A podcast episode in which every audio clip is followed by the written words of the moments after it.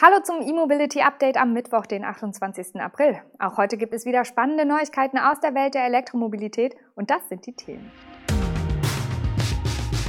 Tesla schreibt siebten Quartalsgewinn in Folge. VW baut weiteres MEB-Werk in China. Toyota startet mit E-Transportern in Europa. Ladenetz.de bindet Ionity ein und Opel erinnert an den Elektro-GT. Los geht's! Tesla hat die Ergebnisse des ersten Quartals veröffentlicht. In den ersten drei Monaten des aktuellen Jahres hat der Elektroautohersteller demnach einen Überschuss von 438 Millionen US-Dollar erwirtschaftet. Was übrigens auch ein neuer Höchstwert für den Konzern ist. Laut Tesla soll das vor allem durch gesenkte Kosten möglich geworden sein. Mit dem neuerlichen Überschuss bleibt auch die laufende Erfolgsserie bestehen. Seit dem dritten Quartal 2019 ist Tesla ununterbrochen in der Gewinnzone. Der Umsatz von Anfang Januar bis Ende März lag bei 10,4 Milliarden Dollar, was umgerechnet 8,6 Milliarden Euro entspricht. Von diesen 10,4 Milliarden Dollar Umsatz entfielen glatte 9 auf die Automobilsparte. Vergleiche mit Werten aus der Vergangenheit sind bei Tesla aufgrund des enormen Wachstums immer schwierig, aber einige Aussagen kann man schon treffen. So hat Tesla jetzt aus weniger Umsatz mehr Gewinn erzielt. Die operative Marge stieg ebenfalls. Aber der Quartalsgewinn ist erneut auf Einnahmen aus dem Verkauf von CO2-Zertifikaten zurückzuführen. Durch diese Regulierungskredite an andere Autobauer nahm Tesla im ersten Quartal allein 518 Millionen Dollar ein. Dennoch erzielte Tesla im ersten Quartal auch einen neuen Auslieferungsrekord. 184.800 Elektroautos gingen an Kunden in aller Welt, die allermeisten vom Typ Modell 3 oder Modell Y. Verkauft wurden daneben nur rund 2000 Einheiten der Premium-Modelle S und X.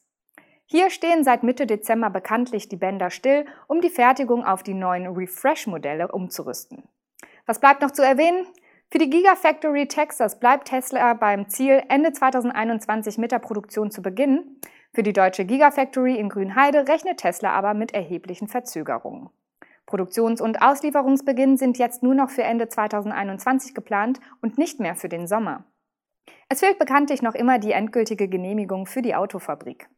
Deshalb nannte Tesla im Rahmen der Vorstellung der Geschäftszahlen übrigens auch kein neues Absatzziel für das laufende Jahr. Volkswagen hat in China mit dem Bau eines neuen MEB-Werks begonnen, und zwar in der Provinz Anhui. Nach der Fertigstellung der Werke Anting und Foshan wird es die dritte Produktionsstätte des Konzerns für reine Elektrofahrzeuge in China.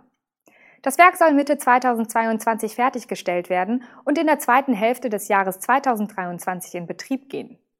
Im Gegensatz zu den beiden bisherigen MEB-Werken in China hat VW in dieser Fabrik voll und ganz das Sagen. Ende des vergangenen Jahres hatte VW mit 75 Prozent die Mehrheit am Joint Venture mit JAC übernommen und die Firma von JAC Volkswagen in Volkswagen Anhui umbenannt. Bei den beiden anderen Joint Ventures sind die chinesischen Partner noch mit mindestens 50 Prozent beteiligt. Die maximale Kapazität des neuen Werks nennt Volkswagen China bisher nicht. Es wird lediglich das Ziel wiederholt, bis 2025 in China pro Jahr rund 1,5 Millionen New Energy Vehicles ausliefern zu wollen. Das Werk in Anhui soll 500.000 Quadratmeter groß werden. Alleine der Karosseriebau soll 141.000 Quadratmeter umfassen. Außerdem wird die Anlage ausschließlich mit Grünstrom betrieben und mit einigen weiteren Maßnahmen dazu beitragen, das CO2-Reduktionsziel des Konzerns zu unterstützen. Dazu gehören unter anderem eine energiesparende Fußbodenheizung in den Büroflächen sowie effiziente Produktionsmaschinen. Toyota hat nun in Europa mit der Markteinführung des Pro-Ace Electric und Pro-Ace Verso Electric begonnen. Die Listenpreise beginnen in Deutschland bei 41.948 Euro für den Pro-Ace Electric und bei 58.530 Euro für den Pro-Ace Verso Electric. Der kleinere Pro-Ace City Electric soll im Oktober dieses Jahres folgen. Der Pro-Ace basiert übrigens nicht auf einer Toyota-Plattform, sondern auf der EMP2 von PSA bzw. Stellantis. Der Kleinbus ist somit ein weiterer Ableger zu den drei bekannten Modellen der PSA-Marken Citroën, Peugeot und Opel. Der Pro-Ace Electric ist dabei die Nutzfahrzeugvariante, also vergleichbar mit einem Opel Vivaro E. Der Pro-Ace Verso Electric ist dagegen das Pkw-Modell für Privatkunden, also wie der Opel Zafira E Live. Die technischen Daten stimmen entsprechend mit jenen des PSA-Trios überein. Zum Einsatz kommt der 100 kW starke Elektromotor. Auch Toyota bietet zwei Akkuoptionen mit 50 bzw. 75 Kilowattstunden. Je nach Batterie liegt die Reichweite bei 230 oder 330 Kilometern nach WLTP. Auch bei Toyota ist der dreiphasige 11 kW Onboard-Lader optional erhältlich. Ab Werk ist nur ein einphasiger Lader mit 7,4 kW verbaut. Natürlich gibt es das Toyota Duo auch in mehreren Längen und Karosserieformen. SmartLab hat ein Roaming-Abkommen mit Ionity geschlossen. Europaweit stehen den Kunden von ladenetz.de damit ab sofort die 340 Ionity-Schnellladeparks mit über 1600 Ladepunkten zur Verfügung. Wir freuen uns, dass wir durch das Roaming mit Ionity viele Lücken in Deutschland und Europa schließen können, sagt Marc Steffen Weicher, CEO von SmartLab. Damit sind wir unserem Ziel der lückenlosen Mobilität in Deutschland wieder einen entscheidenden Schritt näher gekommen. Die Konditionen für die Ionity-Ladevorgänge über ladenetz.de nennt SmartLab in der Mitteilung nicht. Aus gutem Grund.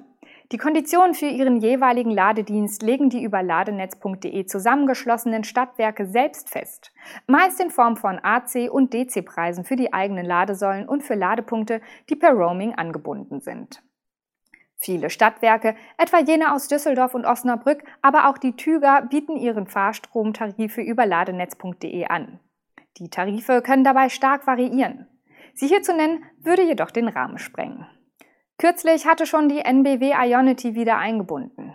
Für die Kunden ist dies im Alltagserleben der Elektromobilität sehr praktisch, da die Ladekarten dank Roaming fast überall funktionieren. Elektroautos sind streng genommen keine Neuheit. Der Elektroantrieb war schon bei der Entwicklung des Automobils angedacht, bevor er schließlich vom Verbrennungsmotor verdrängt wurde. Opel erinnert nun daran, dass es vor 50 Jahren vom Opel GT einen Prototyp mit reinem Elektroantrieb gab. In Serie ging dieser jedoch nie.